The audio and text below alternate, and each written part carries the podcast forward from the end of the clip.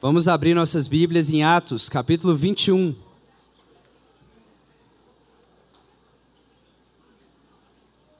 Nós vamos dar sequência à série no livro de Atos. Semana passada falamos sobre o capítulo 20. Então te convido a abrir em Atos, capítulo 21. Nós vamos ler do versículo 1 ao versículo 16.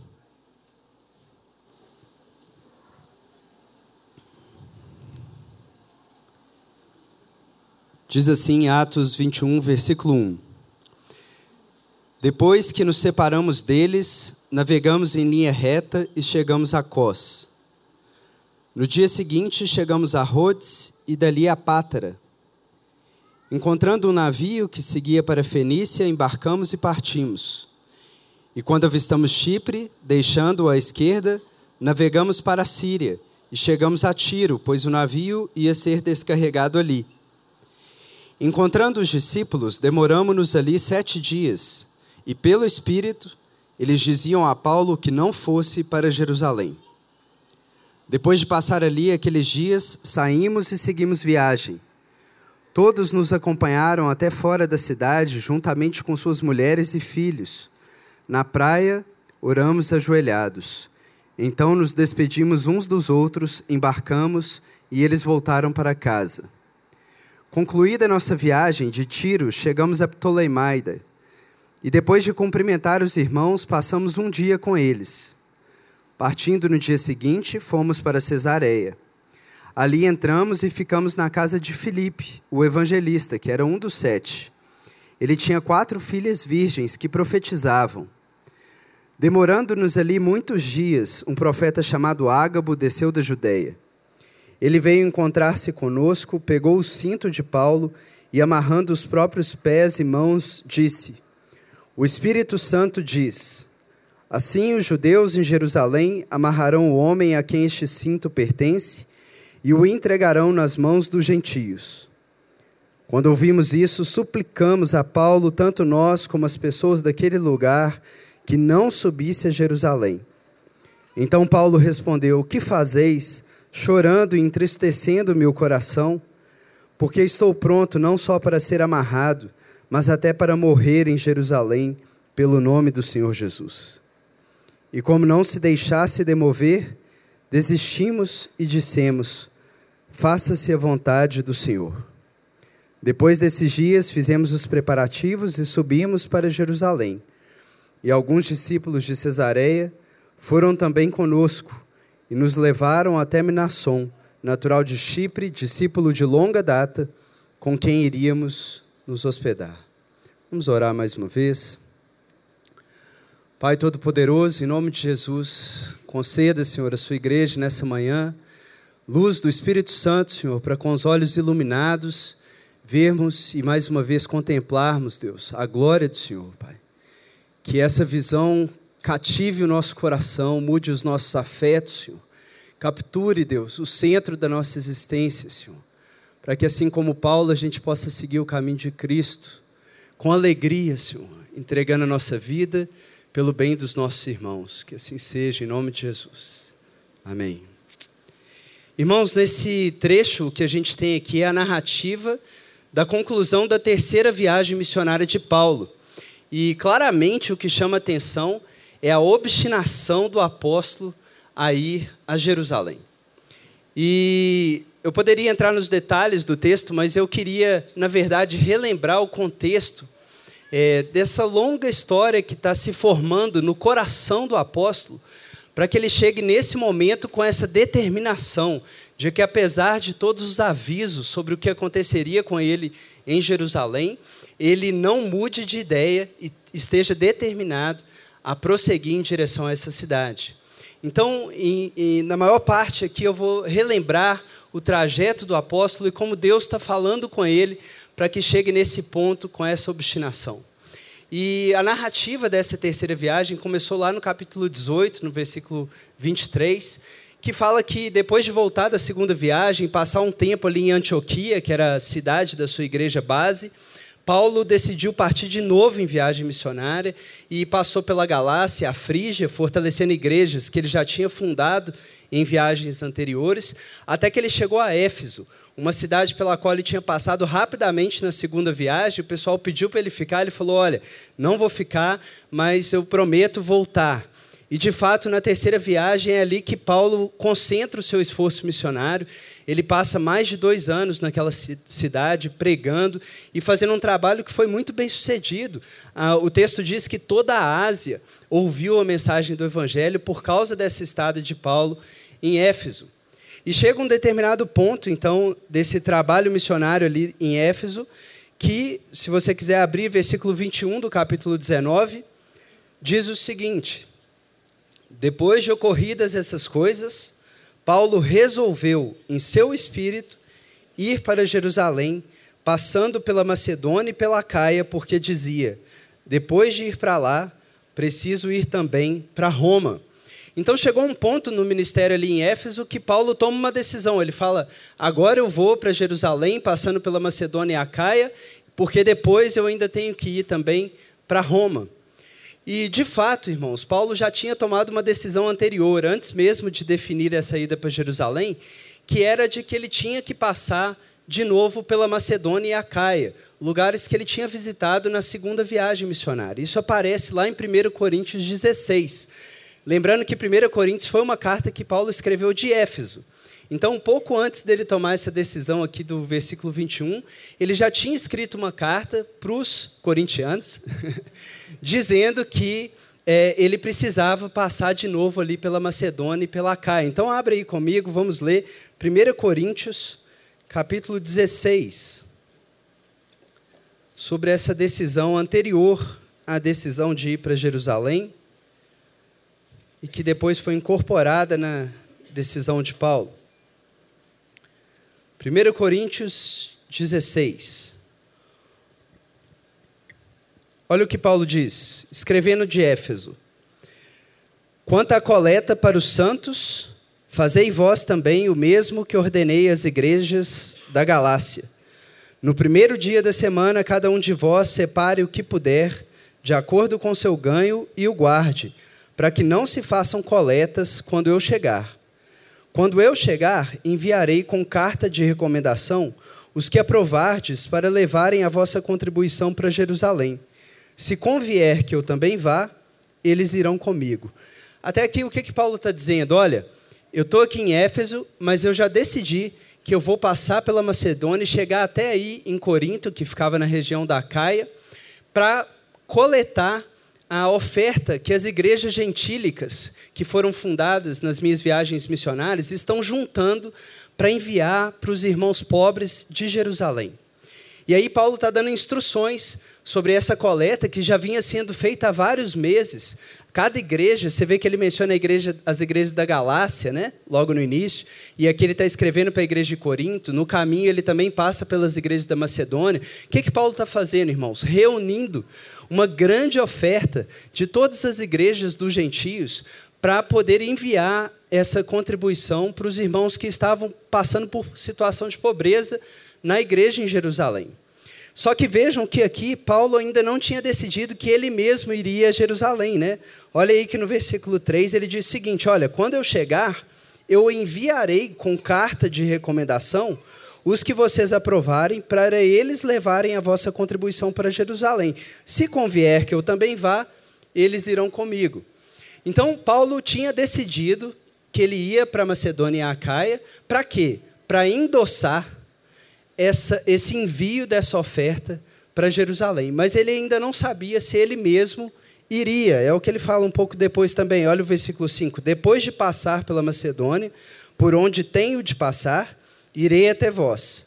Talvez me demore convosco algum tempo, ou até mesmo passe o inverno, a fim de que me encaminheis para onde eu for. Ainda não sabe para onde. Pois desta vez não quero ver vocês apenas de passagem. Pelo contrário, espero ficar convosco algum tempo, se o Senhor permitir. Ficarei, porém, aqui em Éfeso até o Pentecoste, porque me foi aberta uma porta grande e promissora e há muitos adversários. Então, Paulo está ali em Éfeso, com uma porta grande aberta, ministrando, mas ele tem no coração é, endossar essa oferta para enviar para Jerusalém, sabe que vai chegar até Corinto, mas não tinha aqui decidido ainda para onde iria depois de Corinto. Mas como a gente viu ainda em Éfeso, um pouco mais tarde, lá em Atos 19, como a gente leu, diz que Paulo já resolveu no seu espírito que iria para Jerusalém e depois para Roma. Então, o que aconteceu nesse intervalo entre a escrita de 1 Coríntios e aquele registro de Atos 19, para Paulo ter decidido que depois de Corinto ele tinha que ir para Jerusalém e para Roma? A resposta disso está numa carta que Paulo escreveu quando chegou em Corinto, depois de fazer essa viagem que ele tinha decidido, que é a carta aos Romanos. Abra comigo então Romanos capítulo 15.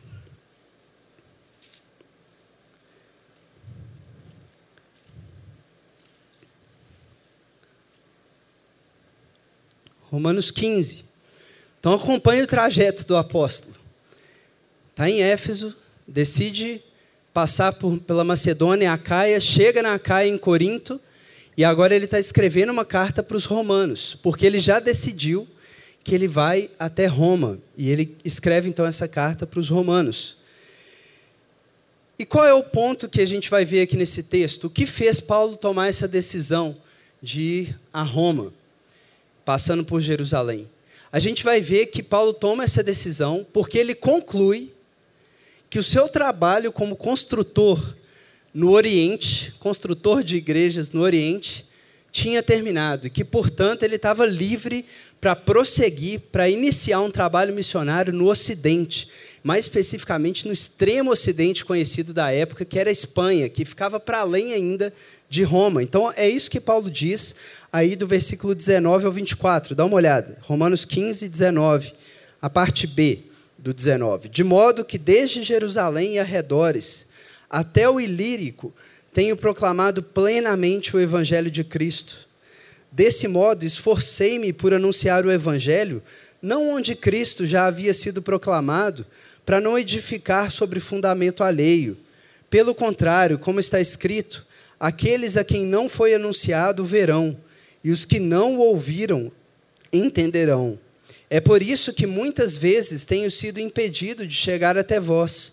Mas agora, atenção, não tendo mais o que me detenha nessas regiões, e tendo já há muitos anos grande desejo de visitar-vos, eu farei quando for à Espanha, pois espero ver-vos de passagem e ser encaminhado por vós para lá, depois de experimentar um pouco da vossa companhia. Então, na verdade, qual foi a decisão principal que Paulo tomou quando ele chega a Corinto ou em algum momento desse trajeto? Ele conclui o seguinte: olha, é, existem diferentes funções no reino de Deus. Né? Ele fala sobre isso em 2 Coríntios, é, comparando o ministério dele com o de Apolo, por exemplo, e como que Paulo enxerga a função dele no reino de Deus ele chama de sábio construtor ou de arquiteto. Ele enxergava que ele era aquele que fazia, como a gente tem acompanhado aí na obra, a fundação. Ele era aquele que preparava o terreno, fazia o buraco e colocava a fundação. E quando ele sentia que a fundação estava pronta num lugar em que ninguém tinha trabalhado ainda, ele formava os líderes e falava: gente, agora construa. Se, você vai construir com palha, madeira e feno, ou com ouro, prata e cobre, o, o dia o revelará, mas agora o bastão está com vocês. Eu vou para outras regiões em que Cristo ainda não foi anunciado, porque tem muito, muita fundação para ser feita. Então, a decisão que Paulo chega, depois de ter aquele ministério frutífero em Éfeso e, e terminar a coleta dessa oferta para a igreja de Jerusalém, é que ele tinha que ir para o Ocidente. Ele tinha que ir para a Espanha, que era o extremo Ocidente, passando por Roma, que já tinha uma igreja consolidada. Para quê? Para lançar fundações onde ninguém tinha é, lançado fundações ainda. Aí, mas aí fica estranho, porque Paulo está em Corinto. Para ele ir para o Ocidente, ele tem que ir em direção a Roma, Espanha, né? E Jerusalém está no sentido contrário. Então, por que que Paulo decidiu é, ir para Jerusalém primeiro? Né? Pegar o caminho contrário, voltar na direção de Éfeso, depois de ter feito uma longa viagem já para Corinto, ir para Jerusalém primeiro, para depois fazer o caminho todo de volta e ainda passar além para Roma e para a Espanha. E ele responde no versículo 25: Mas agora não tendo mais o oh, desculpa, o 25. Mas agora vou para Jerusalém para servir aos santos. Então Paulo interpreta é, essa ida a Jerusalém para levar a oferta que tinha sido recolhida das igrejas gentílicas, como uma oportunidade de ele não só endossar para que outras pessoas fossem, como ele tinha falado em 1 Coríntios 16, que era uma possibilidade, mas como uma oportunidade de ele pessoalmente ir lá servir aos santos de Jerusalém. É o que ele fala no restante, olha o 26. Porque pareceu bem às igrejas da Macedônia e da Acaia, que inclui a de Corinto, por exemplo, levar uma oferta fraternal para os pobres dentre os santos de Jerusalém. Isso lhes pareceu bem como devedores que são para com eles. Porque se os gentios participaram das bênçãos espirituais dos judeus, devem também servi-los com bens materiais. Tendo concluído isso e certificando-me de que receberam esse fruto, partirei para a Espanha, passando para visitá-los. Então, Paulo deixa claro aqui que ele é, não vai mais adotar aquela possibilidade de só endossar mensageiros, ele mesmo vai para quê? Para se certificar de que essa oferta, que provavelmente tinha sido muito generosa, né, uma oferta vinda de várias igrejas, realmente chegaria aos presbíteros da igreja de Jerusalém para que eles pudessem distribuir é, para os pobres é, daquele lugar. E como que Paulo enxerga isso? Como uma demonstração das igrejas que ele fundou de gratidão é, alegre né, e generosa, porque eles deveriam reconhecer que eles estão participando das bênçãos messiânicas, das bênçãos que vieram é, do, de um judeu, né, de Jesus. Então Paulo toma essa decisão e fala: ó, só depois que eu fizer isso e que eu tiver certificado que isso aconteceu, é que eu vou então para Roma e para Espanha. Irmãos, é, o próprio Lucas registra um pouco depois, lá em Atos 24, que era essa a intenção de Paulo. Né? Quando Paulo já está nas suas defesas, depois de ter sido preso, ele fala o seguinte: depois de muitos anos, vinha a minha nação para fazer esmolas ao meu povo, né? para demonstrar cuidado com o meu povo, eu pessoalmente, em nome das igrejas. Né? E era algo que, de fato, ele tinha prometido aos apóstolos de Jerusalém, aos líderes de Jerusalém, lá na sua primeira visita, é, que ele relata em Gálatas 2, que quando ele foi a Jerusalém apresentar o seu evangelho para os líderes é, da igreja, é, em Gálatas 2 ele diz o seguinte: Eles não me acrescentaram nada, senão que eu não me esquecesse dos pobres, o que me esforcei muito por fazer. Então, Paulo está dando é, uma resposta àquela promessa que ele tinha feito. Ok, eu não vou me esquecer dos pobres. Eu tenho que fundar igrejas onde Deus me enviar. Mas eu não posso me esquecer que a bênção começou desse povo, dessa igreja. E por mais que Deus me leve para onde for, eu também, junto com as igrejas que eu fundo, tenho uma dívida de gratidão para com esses irmãos que estão em pobreza em Jerusalém. E essa é a motivação de Paulo. Agora, irmãos, é, quando a gente vai para 2 Coríntios, né, que Paulo escreveu ali entre Éfeso e Corinto, quando ele estava passando pela Macedônia, ou seja, um pouco antes de Romanos, né, mas depois de 1 Coríntios, claro, é, a gente vê que Paulo estava pensando mais estrategicamente ainda do que é, simplesmente levar uma oferta. Para Paulo, o significado que aparece ali, e ele fala isso em 2 Coríntios 8, 19, é que ele ia levar essa oferta para a igreja para que mostrasse, para que as igrejas mostrassem a sua boa vontade. O que, que Paulo está preocupado, irmãos? Paulo está preocupado com a fraternidade, com a unidade da igreja cristã. Ele sabe que está sendo um angu de caroço para ser digerido pelos judeus, o fato de que Deus abriu as portas para os gentios, mesmo sem eles terem se tornado judeus. Isso já vem dando problema desde o início, né? desde Cornélio. Já teve é, a Assembleia de Jerusalém. Mas ele sabe que é, é importante tratar essa relação com cuidado, com cuidado pastoral, para que o coração da igreja de Jerusalém vá se abrindo cada vez mais para o tamanho do coração de Deus, que vai muito além dos judeus e abrangia todas as igrejas dos gentios. Então, quando a gente olha ali em 2 Coríntios, o que, que, qual é uma outra preocupação pastoral de Paulo? Era diante do cenário que ele sabia que era tenso, ele mostrar a boa vontade das igrejas dos gentios para com a igreja de Jerusalém. E assim, fortalecer a união e a unidade e os laços de gratidão entre essas igrejas. Irmãos, é, como alguém disse, para muito além é, do imperador, está aqui um pequeno benjamita enxergando a nova criação se formando e zelando para que ela cresça em unidade, a própria igreja. Então, Paulo tem um coração amplo, que enxerga longe. Abra comigo em 2 Coríntios, vamos ver como que Paulo fala disso. 2 Coríntios, capítulo 9.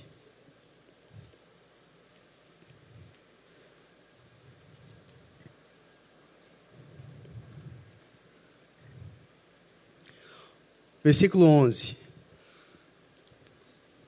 A parte B aí do versículo. Por nosso intermédio, essa oferta produz ações de graças a Deus. Porque o ministrar essa assistência não apenas supre as necessidades dos santos, mas também transborda em muitas ações de graças a Deus. Então, olha o que, que Paulo está dizendo.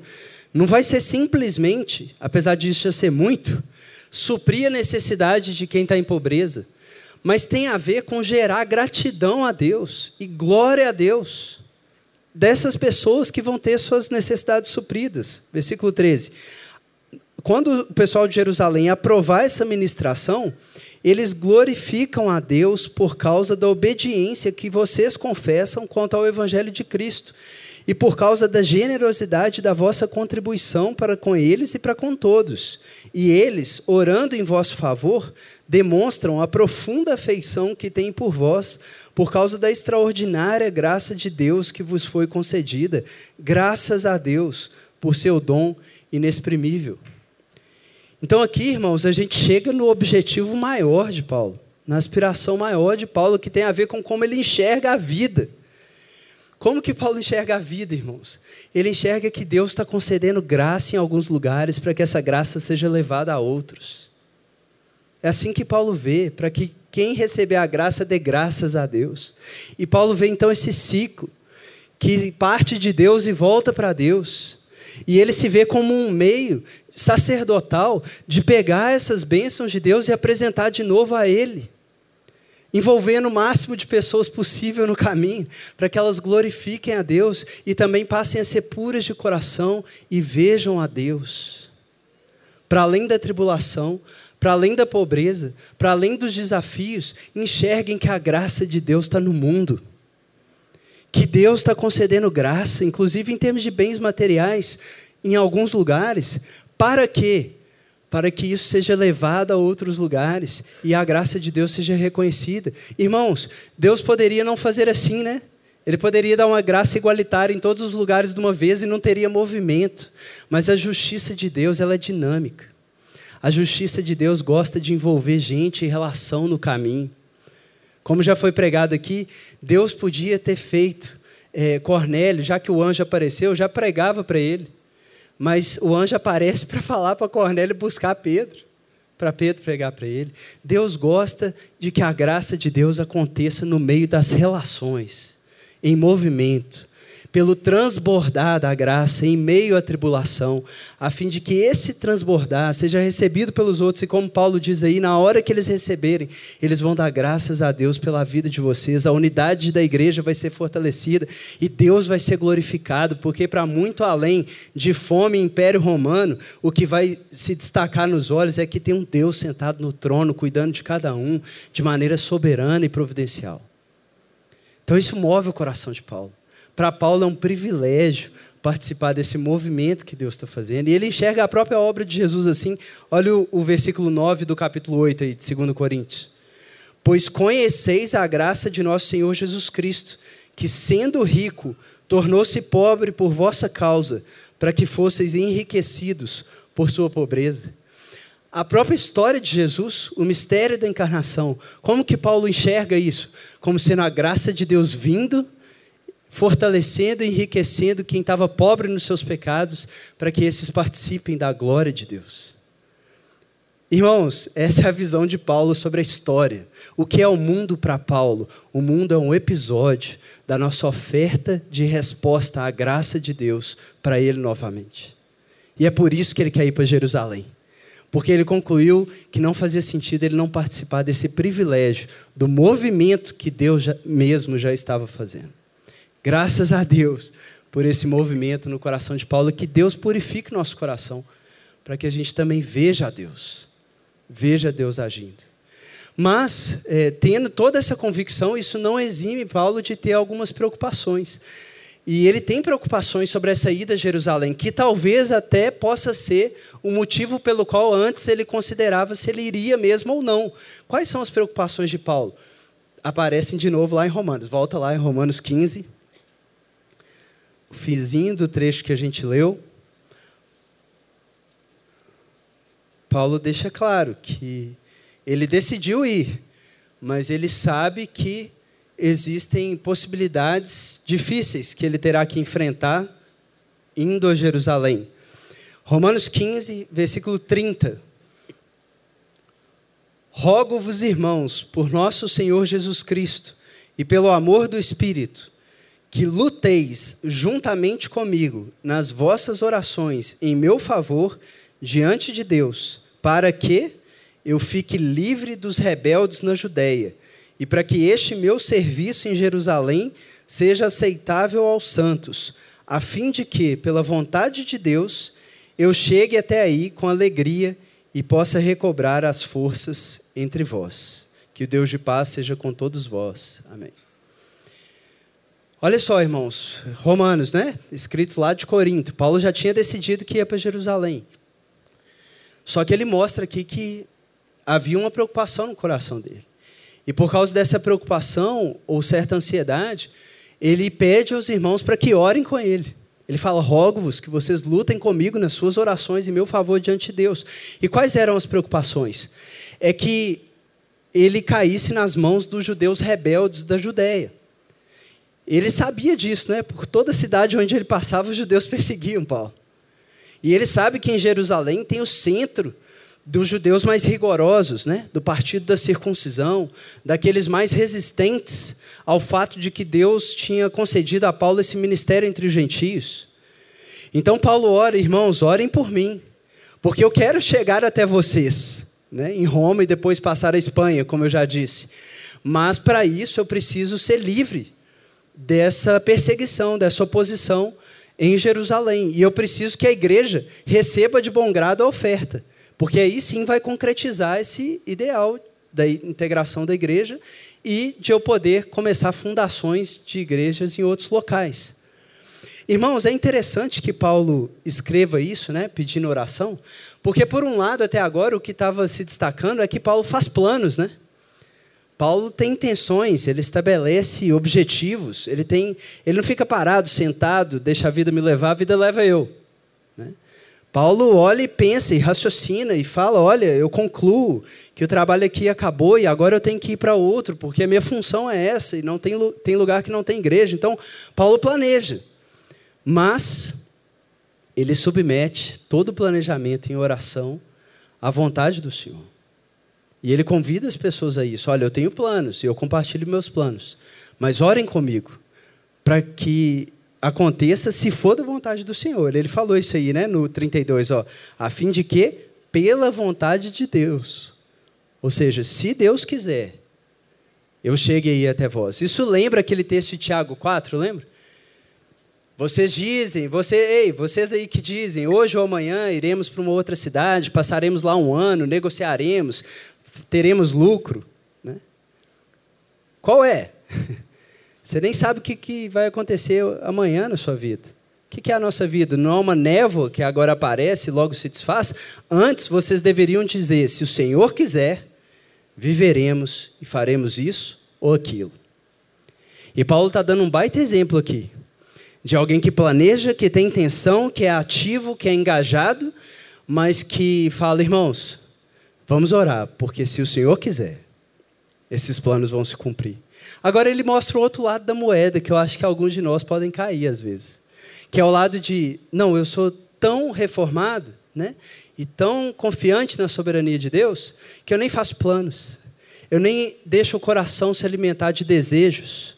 Porque, no fim das contas, só acontece o que Deus quer mesmo. Então, deixa acontecer. Paulo te não concordo com você. A confiança de Paulo na soberania de Deus faz com que ele planeje, com que ele é, cultive desejos no coração, intenções no coração. Mas como? Diante de Deus. Se sabendo servo, mas um servo que é chamado a ser ativo e não capacho. Um servo que é chamado a desejar o que Deus deseja. E para isso ele precisa colocar o joelho no chão e começar a pensar o que será que Deus quer. E como que em oração o que Deus quer pode ir sendo formado no meu coração. E como que eu não idolatro isso porque pode ser o que Deus não queira. Então me ajudem, irmãos, em oração. De certa forma, sabe o que isso me lembra, esse trecho? Getsemane. Paulo enxergando a possibilidade da cruz em Jerusalém e pedindo aos discípulos que estão próximos: vigiem comigo. Vigiem comigo para que eu não seja conduzido à provação, mas que se eu for, que eu seja liberto. Dá quase para enxergar Paulo ali em Corinto se ajoelhando, já decidido para ir a Jerusalém e dizendo: Senhor, se possível, afasta de mim esse cálice de cair na mão dos judeus rebeldes. Contudo, seja feita a sua e não a minha vontade. E ele pede aos discípulos que muitas vezes estão dormindo, para que acordem e lutem comigo. Lutem comigo, irmãos. Eu lembro de uma vez, uma experiência forte que eu tive de estar em oração, começar a falar em línguas, e a interpretação veio forte. A interpretação era: luta comigo, meu filho. Luta comigo. Luta. Luta. Pense nisso, irmãos. Lute com Deus, como Jesus lutou no Getsemane. Coloque o seu plano, os seus anseios, os seus temores, os cálices que você não quer tomar diante dele. Sue sangue. Sue sangue. Mas termine dizendo que não seja feita a minha, e sim a sua vontade. E essa era a certeza de Paulo, olha o que ele fala no 30. E eu sei que quando for vos visitar, chegarei na plenitude da bênção de Cristo. Essa era a segurança de Paulo para poder lutar. É que ele sabe que chegando ou não chegando, aconteça o que acontecer, ele está em Cristo. Ele está em Cristo, na plenitude da bênção de Cristo. Deus está com ele, ele coloca os planos, o coração do homem faz planos, mas Deus dirige o caminho e ele não precisa temer, aí sim, porque ele confia que ele está em Cristo, o soberano Rei dos Reis. E aí ele prossegue para Jerusalém. Né? E nessa sequência de Jerusalém, a gente vai ver agora, caminhando para o fim, o que se destaca é que parece que essa possibilidade, que aqui não parece ser a que estava mais forte para Paulo, né? Aqui em Romanos parece que ele realmente tinha muita segurança é, de que chegaria a Roma e iria depois à Espanha. Né? Ele considera outra possibilidade, mas ele fala: não, vamos lá, orem comigo, eu quero chegar até aí. Né? Mas o que a gente vai ver de quando Paulo sai de Corinto, que é quando ele escreveu Romanos, e vai voltando em direção já a Jerusalém, passando pela Macedônia, chegando na Ásia, que estava no capítulo 20, onde ele se despede dos líderes da igreja de Éfeso, e aí já chegando no trajeto final que a gente leu aqui do 21, o que a gente percebe é que parece que ao longo desses meses, essa possibilidade de que as coisas não sairiam exatamente como ele planejou, e como ele vinha orando, vai amadurecendo no coração de Paulo. E Deus vai preparando Paulo para perceber que as coisas não vão ser exatamente como ele pensava. E isso fica claro voltando lá em Atos, abra comigo, Atos, no capítulo 20, logo antes do, te do texto que a gente leu aqui no início. Atos, capítulo 20. Versículo 22.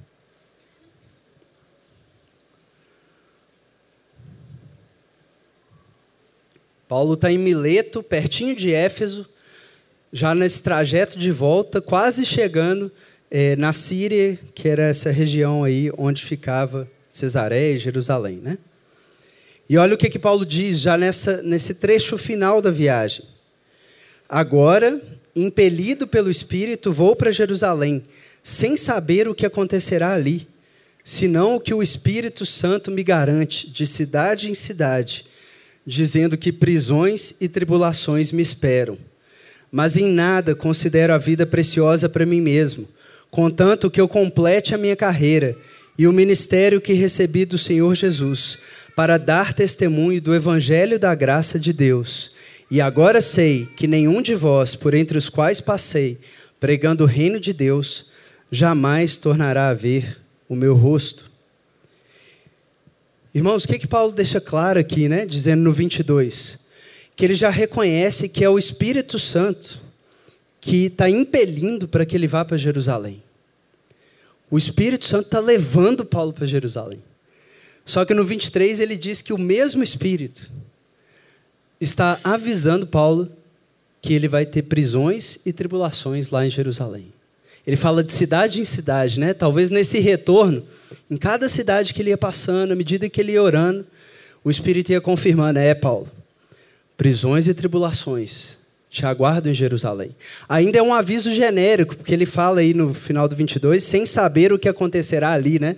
Então Paulo não sabe exatamente o que vai acontecer, mas ele já entendeu que aquela possibilidade de é, sofrer em Jerusalém pela qual ele tinha pedido aos romanos que orassem para que não acontecesse, aqui ele já está sabendo pelo Espírito que ele vai sofrer. Ele vai ter prisão e tribulação, não sabe exatamente como, mas vai sofrer. E por isso, ele tem a segurança de dizer aí no 25 que ele sabe que não verá mais esses irmãos da região da Ásia e os outros pelos quais ele passou. Seja porque é, ele já considera a possibilidade de que não vai sair de Jerusalém, ou seja, porque ele sabe que se sobreviver, mesmo passando por essa prova, ele vai para o Ocidente pregar lá em Roma e na Espanha, mas ele já está num tom de despedida desses irmãos. Irmãos, é engraçado, né, esse jeito do Espírito Santo. É, mas é muito consistente com o mesmo Espírito que atuou na vida de Jesus e que anima a vida de Jesus. Porque o texto diz que assim que Jesus recebeu o Espírito Santo, e Lucas, o próprio Lucas, fala exatamente nessas palavras: o Espírito conduziu ao deserto para ser tentado. Então você pode pensar, e alguns vertentes teológicas pensam, né? Que se for para a prisão e tribulação, não pode ser o Espírito que está levando, né? Mas o texto é muito claro: era o Espírito que estava conduzindo Paulo para a provação. E é por isso, irmãos, isso não é uma questão secundária na fé cristã. Porque isso tem exatamente a ver com o que o Espírito faz na nossa vida, se é o mesmo Espírito que ressuscitou Jesus dentre os mortos. Ele te faz orar, não me conduza à aprovação, mas se me conduzir, livra-me do mal. É o Espírito que estava em Israel, fazendo Israel orar: Senhor, não nos leve para o exílio da cruz mas se levar, abra as portas do êxodo da sepultura, Senhor. Senhor, não me leve para a morte, mas se levar, dê-me a alegria da ressurreição. É o que o Espírito Santo faz a gente orar. Ok, Senhor, o Senhor vai me conduzir então à aprovação, que eu não caia em tentação. Que eu não caia em tentação. Para que eu te veja do outro lado do rio, Senhor para que eu passe por esse mar vermelho, para que eu passe por esse Jordão e te encontre do outro lado de pé, Senhor. Sustenta-me nesse caminho pelo qual, nesse caminho estreito pelo qual o Senhor vai me fazer passar. E parece que Paulo já discerne aqui que é isso o que vai acontecer. E talvez, irmão, seja exatamente esse o motivo pelo qual Lucas não coloca todo esse contexto que eu fiz questão de colocar na hora de narrar por que, que Paulo está indo a Jerusalém. Não apareceu, né? Aqui a questão da oferta, não apareceu nada disso. Por que será? Se era esse o motivo, como a gente foi vendo nas cartas. E parece que é porque Lucas, já escrevendo retrospectivamente, né? Já tinha entendido de que o significado dessa descida de Paulo a Jerusalém, para além do que Paulo mesmo tinha percebido enquanto estava tomando suas decisões, era que Deus queria que Paulo seguisse o caminho, a imagem da subida final de Jesus para Jerusalém. Deus queria mais uma vez fazer o que ele sempre fez em Atos: reproduzir a vida de Cristo nos seus discípulos e mostrar que o Espírito Santo estava formando um grande cristão para que o mundo vesse que os crucificados continuam andando por aí, apontando para aquele que foi crucificado, mas já está no trono. E por isso, então, essa é a ênfase na narrativa de Lucas quando a gente volta aqui no nosso texto para fechar. O que que Lucas diz aqui em Atos 21? Que assim como Jesus, Atos 20 e 21, que assim como Jesus, Paulo também está celebrando suas últimas ceias, despedindo-se dos discípulos, como Jesus fez antes de partir, recebendo avisos de que ele vai ser preso e, e sofrer tribulações, Assim como Jesus mesmo, no caso era o próprio Jesus, né? como o profeta, avisava os discípulos: olha, eu vou para Jerusalém e eu vou sofrer, eu vou ser morto, vou ser entregue na mão, nas mãos das autoridades. O que, que essas profecias que aparecem aqui significam? É a mesma coisa. Os, os discípulos cheios do Espírito Santo dizendo para Paulo: Paulo, você está no caminho da cruz. Mas qual é a diferença? É que aqui, assim como os discípulos, no caso de Jesus, são amigos de Paulo que ainda não pensam exatamente os pensamentos de Deus. Que até conseguem entender o que o Espírito Santo está dizendo, mas não tiram a conclusão certa desse entendimento. Entendem, Paulo, o Espírito está avisando que você vai sofrer. Mas qual era a conclusão? Siga nesse caminho, que Deus te sustente na provação. Mas eles ainda não pensam os pensamentos de Deus. Como Pedro também não pensou repreendendo Jesus. E aí, o que eles dizem? Então a conclusão deve ser para que você não vá. E Lucas não tem vergonha de confessar a própria imaturidade dele. Ele se coloca aí no versículo 12 falando: Eu mesmo insisti com Paulo, Paulo não vá. Paulo passa também pela sua casa de Betânia. Você pode pensar assim a casa de Filipe, em Cesareia, aquele lugar que, em que ele é recebido, acalentado pela última vez, antes de descer de fato para Jerusalém. Mas aí, diante de tudo isso, qual é a conclusão de Paulo? Versículo 13. Depois de tantos avisos, mas depois desse longo processo do Espírito Santo trabalhando no coração dele, então Paulo respondeu: Que fazeis chorando e entristecendo meu coração? Porque estou pronto não só para ser amarrado, mas até para morrer em Jerusalém, pelo nome do Senhor Jesus. Irmãos, a resposta de Paulo é: eu estou pronto para a cruz. Se os meus planos falharem, se eu não sair de Jerusalém, não puder ir para Roma nem para Espanha, não tem problema, porque a obra não é minha, é de Deus. Deus vai evangelizar o Ocidente. Olha você sentado aí. O que cabe a mim é cumprir o caminho pelo qual Deus me chamar a passar. E me ajudem, amigos, ao invés de dificultarem as coisas para mim. Me fortaleçam para que eu seja fiel até o fim e receba a coroa que está me aguardando com Cristo. Irmãos, esse trecho mexeu muito comigo, porque basicamente o que Paulo está dizendo é o seguinte: eu desejo tanto bem que eu estou pronto para encarar o mal. Eu desejo tanto a glória de Deus e que a vontade de Deus seja feita, que se para isso acontecer eu tiver que encarar o mal de frente, eu estou pronto. Irmãos, eu não estou pronto, Jonathan. Muitas vezes eu fujo das cruzes. E a minha justificativa é porque eu gosto só do bem. Mas preparando essa pregação, o que Deus falou comigo é: você ainda não gosta o suficiente do bem para encarar o mal. Irmãos, que Deus nos dê um coração como o de Paulo, que era um coração como o de Jesus, que deseja tanto bem, que fala: Senhor, me manda para onde o Senhor quiser, Deus, para que o bem se manifeste, Senhor. E nesse sentido, de certa forma, Paulo não sabia, mas ele levar essa oferta para Jerusalém era quase a dramatização do que estava acontecendo com a própria vida dele. Paulo estava levando a sua oferta, como sendo a sua própria vida, para entregar na cidade que crucificaram o seu Senhor. E nesse sentido, a recomendação que ele deu para as igrejas sobre a oferta se aplica à vida de Paulo. Deus ama a quem dá com alegria.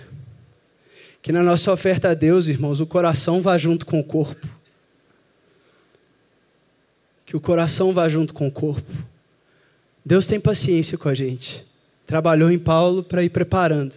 Mas o coração de Paulo aqui já está indo junto com o corpo.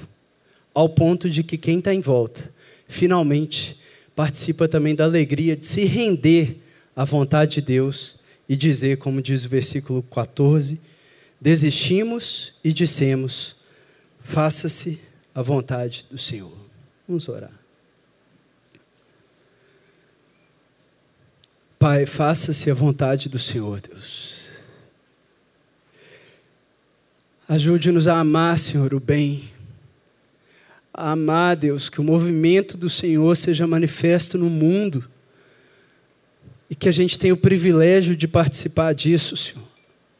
Não nos deixe, Deus, ficarmos de fora, Senhor dessa dinâmica do Espírito, levando a graça de um lugar para o outro, Senhor, pelo medo de sofrer, Deus.